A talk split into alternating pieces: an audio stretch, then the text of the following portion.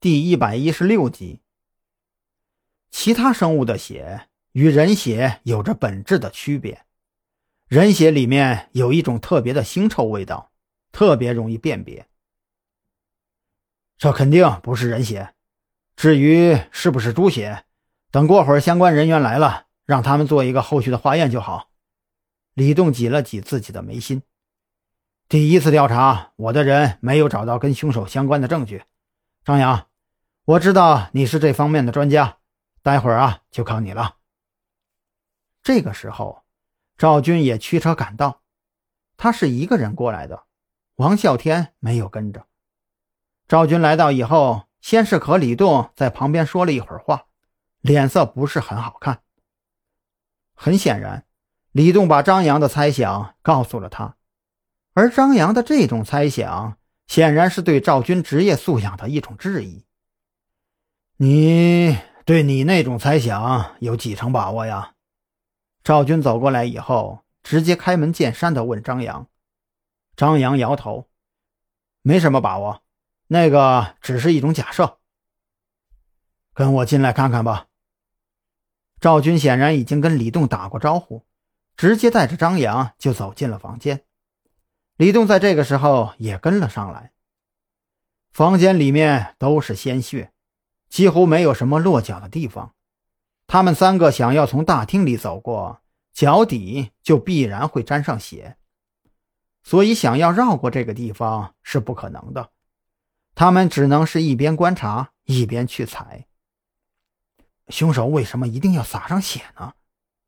李栋小声说道：“我还是坚持凶手是事后回来找东西的观点。”不，赵军和张扬齐齐摇头。张扬接着说道：“如果凶手是回来找东西的话，他拿走了可能暴露身份或者其他不利的证据。”就犯不着在这里铺上血了。为什么不可能啊？李栋不解的看着他。要知道，我们在调查取证的时候，这房子里的每一个地方都是拍过照片的。如果他取走什么东西，我们很容易通过与照片的比对看得出来呀。张扬和赵军同时扭头盯着李栋。对呀，既然有了照片。凶手即便在这里铺上了血，我们依然可以通过仔细观察照片，发现他可能留下的痕迹。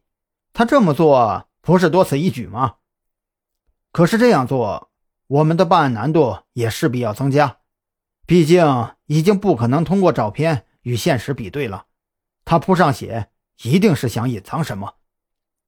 李栋语气笃定，张扬摇摇头，不再说话。赵军轻叹了一口气。哎，我说老李呀，我们这一次面对的凶手可不是一般的犯罪嫌疑人呀。现在已经有充分的证据证明，他们是一个有着庞大组织，而且犯罪天赋极强的嫌疑人。像这种“此地无银三百两”的做事手段，他们是不会用的。你试想一下，他们如果当真是要隐藏什么证据？在地上撒上血，那不也等于明摆着告诉我们这里原本有什么东西，诱导着我们去研究照片吗？这种低级失误，他们是不可能犯的。张扬早就想到这一点，所以从一开始的时候，他就没有想过要阻止小李和小周两个人进来这里。在他看来，凶手这样来布置犯罪现场，一定还有其他什么原因。